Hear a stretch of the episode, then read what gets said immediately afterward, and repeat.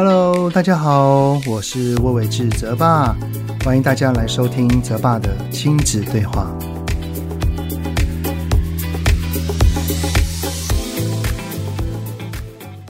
Hello，你们好，欢迎收听泽爸的亲子对话。我是亲职教育讲师魏玮志泽爸。首先呢，请借给我你的双手，就是恭喜引导孩子说出内心话入选博客来二零二一年百大畅销榜。掌声鼓励鼓励，耶！这边自嗨啊啊！那个引导孩子说出内心话，哈，是二零二一年亲子教养类的年度第四名，然后呢，也是全馆百大排行榜新书类的第七十九名。哇，我真的。那当知道这个消息的时候，我非常非常的惊讶跟感动啊！为什么会惊讶呢？因为我是这一本书是在今年七月份才出版的，然后整个的销售截止日是十一月底，也就是说，我只花了四个月的时间就能够挤进去，真的是太开心了啊！所以非常非常的感谢你们。没有你们读者、听友的支持，是不可能会有这样的成绩的啊！那自从引导孩子说出内心话这本出版之后啊，我也陆续收到了许多读者们的那个回馈。你们所留言的呢，可能没有及时的回应啦，但是我都有看到，再次感谢你们的喜爱，然后希望你们可以从这本书里面吸收到很多的。精华技巧，以及知道如何去应对孩子，跟孩子对话。愿天下家庭的亲子关系能够更好。真的啊，我我常常在演讲的时候会说说，当孩子到了青春期或者是更大之后啊，他们本来就会有心事会开始放在内心里了啊。很难会像幼儿园一样嘛，就是什么事情都跟爸妈说。但是啊，我们从孩子还小的时候，与他保持着良好的沟通模式跟对话习惯，即便是孩子长大了，那当孩子发生了任何事情，可能在那个当下他没有想要主动说，但是只要我们观察到他有一点不对劲，然后我们。询问他了，关心他了，他多半都是愿意说的。那他的这个愿意，一定是长期以来累积的这个关系的深度哈。而且呢，当孩子成年之后，他在外面遇到了，一定会有非常非常多的事情，有好的，也有不好的。那我希望。我们透过从他小到大，我们这样子的习惯跟模式，我们会是他将来想要倾吐心事时，内心会想到的前三顺位。我觉得这样就足够了，当爸爸妈妈就就 OK 了哈。好的，非常非常开心，要谢谢各位的读者跟听友。那么这一集呢，既然是这么开心的这一集啊，所以我来回应一下我收到听友的回复好了啊。那这个回复呢，他所提问的内容就叫做：孩子时常都是用吼叫跟跺脚的方式来表达，那我们到底该怎么办呢？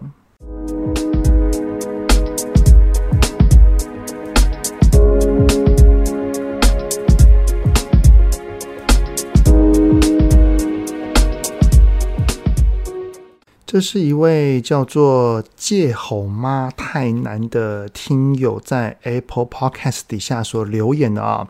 他的留言写道呢，说每回开始听 Podcast 呢，都会优先收听泽爸的录制，因为泽爸每每恳切分享的内容都很实用，在孩子身上常发生魔术式的改善。我在收听时呢，会故意开扩音，让固执的队友听到，希望他能多少吸收一些。那想请教泽爸的呢，是，呃，我的小一的男生，如果许多事情都是用吼叫、跺脚的方式来表达，该怎么办呢？例如啊。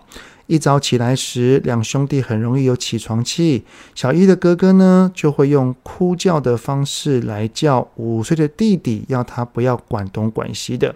然后呢，两个人就很容易吵架打架，常常会因为这些争执而压线赶着上课。这个问题苦恼了一阵子，先谢谢泽爸。好的，谢谢这位借猴妈太难听友的留言哦，好像。男生哈，在还比较小的年龄的时候啊，情绪一来，多半都是用生气的方式来表达哦。我儿子以前也是啊，三四岁的时候一生气也会打人、推人，然后五六岁的时候曾经也有大吼啊、摔东西啊。上了小学之后，记得有一次他太过于生气，然后去猛捶那个抱枕哦。我在演讲的时候，特别是在幼儿园或小学的学校啊，也蛮常遇到家长们会询问他们家的男孩子啊，一不高兴呢，就会用这一些肢体上的行为举动来表达他们的生气。在之前录制的 podcast 的内容里面呢，我记得有一集有介绍过上层脑跟下层脑啊。那因为有讲过了，所以我在这边就不多做说明。简单的说呢，就是孩子的年龄还算年幼的时候，因为上层理智脑的发展尚未具备足够的能力，所以当情绪一来，呃，就会去触发下层情绪脑来去做应对。那下层情绪脑的应对方式呢？攻击就是其中一种。通常攻击的行为有三个哈，像是有肢体攻击、言语攻击或者是指责哈，这三种。那刚刚所说的呢，比较算是肢体攻击，像包含了。打人、推人、咬人、踹人、丢东西等等的哈，这些行为，那这些行为呢，会因为孩子的年龄较小，就越会用直觉的本能方式来去做表达哦。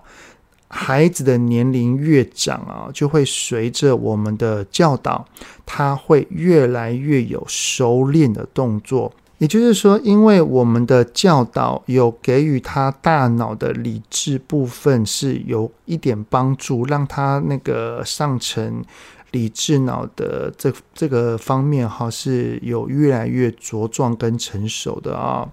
那所谓的收敛呢，就是如同刚刚留言所说的哈，假设。孩子他三到四岁是一生气就打人丢东西，那他到了现在是六岁小一嘛，是用吼叫的跺脚的，那其实这样的行为已经算是一种进步了哦。来哦，我我们先想象一下，我们把情绪想象成一座火山，而这个生气的举动呢，便是火山里面已经满了。正准备要喷发爆炸了，那可能以前哈、哦，它爆炸了，就是直接会攻击他人。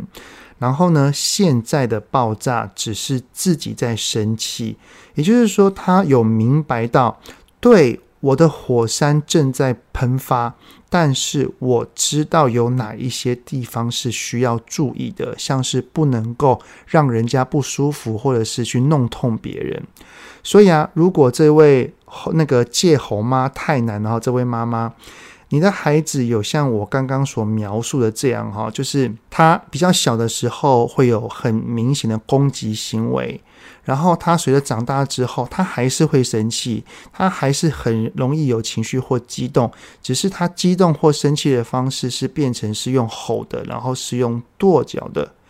就表示你这一路以来的教养是正确的，是正在走向对的方向上，因为他有在改变，他有在变好，只是这个变好的幅度是缓慢的。嗯，我相信只要我们有持续在锻炼他的上层理智脑就可以了。可能当然啦，身为爸妈的我们遇到孩子这样子的状态，还是有点苦恼啦。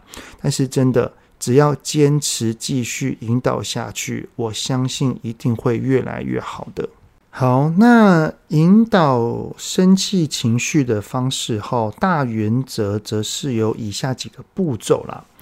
首先呢，只要是孩子生气的方式是没有伤害自己、伤害他人或影响别人的时候啊，那爸爸妈妈的角度是都可以允许孩子是可以生气的。然后呢，等他生完气之后呢，就先询问一下他会生气的原因。接着试着同理他跟理解他，然后呢，我们可以跟孩子一起想一想哈，就是之后他生气了，除了跺脚或大吼之外，还有没有别的方式可以来表达他的生气呢？像是可以把对弟弟大吼叫啊啊，变成很严厉的跟弟弟说：“我真的很生你的气。”然后类类似像这样子的改变哈，那同时呢，也可以陪着孩子讨论一下，或者是列一下一个清单哦，就是当下次生气了，他可以做什么事情，能够让自己那个生气的心情能够变好一点点，对，一点点也好哈。像我儿子啊，他心情不好的时候，他就会去看漫画。然后再投投那个门后面的小篮筐，或者是去弹钢琴啊。他有列多少个都没有关系哈，只要他有列就很棒了啊。那他有列出来之后，当他之后生气了，我们就可以来询问他一下，说：“哎，儿子啊。”嗯，妈妈感觉你好生气哦，那你要不要去投投篮？就是你上次有说这个可能对你的心情的稳定会比较好一点的，你要去试试看，看看看这样子你的心情会不会好一些呢？我用这样子的方式，是让孩子他的情绪火山在爆炸的时候，看看有没有别的出口来。多一些的释放跟宣泄，这样子他情绪的稳定上就会比较快一点哦。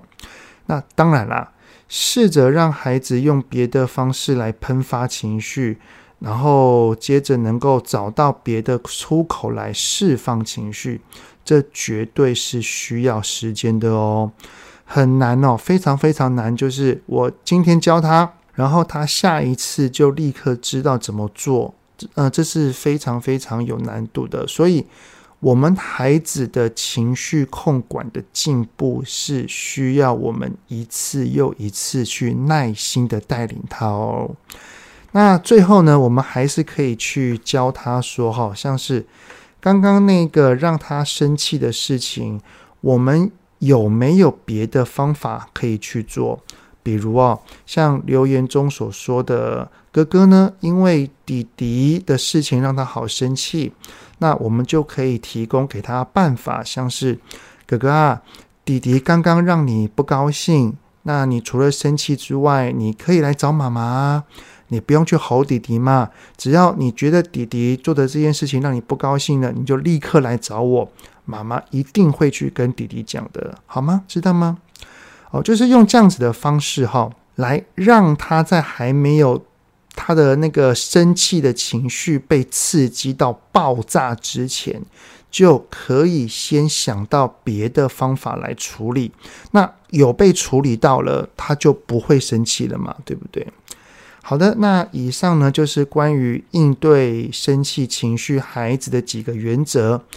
只要孩子有愿意尝试，或者是有试着努力去做做看。请一定要给他肯定跟称赞哦。不过呢，从这个留言中来看，哈，有一件事情我是有一点好奇啦，所以就想要特别的点出来，就是里面有特别讲到，说是上学前会有起床气，那我们我们就可以观察一下哈，他这个情绪呢，就是所谓的起床气。在上学的平日以及跟假日的时候有没有什么差别？假设哈，如果都是差不多时间起来，但是礼拜一到礼拜五的情绪就是比较多、比较满，然后礼拜六跟礼拜天的时候反倒是还好的。啊，或者是说呢，都是在睡眠时间没有差很多的情况底下，先前在幼稚园，呃，起床都还好，不太会生气，但是现在小一的时候起床了，就开始很多很多的情绪。如果有这样子的差异性的话，我们也可以去思考一下说。孩子上学的这个因素，是否有可能是让孩子的情绪比较多的因子之一呢？哦，这是可以去思考一下的哈。好的，那以上就是这集 Podcast 的内容啦。非常谢谢你们的聆听，这次的节目就先到这边喽。如果有任何想要听的内容，都欢迎在 Apple Podcast 底下先五星按个赞，然后再留言告诉我。之后我也会挑呃一些集数呢，就是专门像今天这样来回复听友的提问跟留言。好的，那泽爸的亲子对话，我们下次再见喽，拜拜。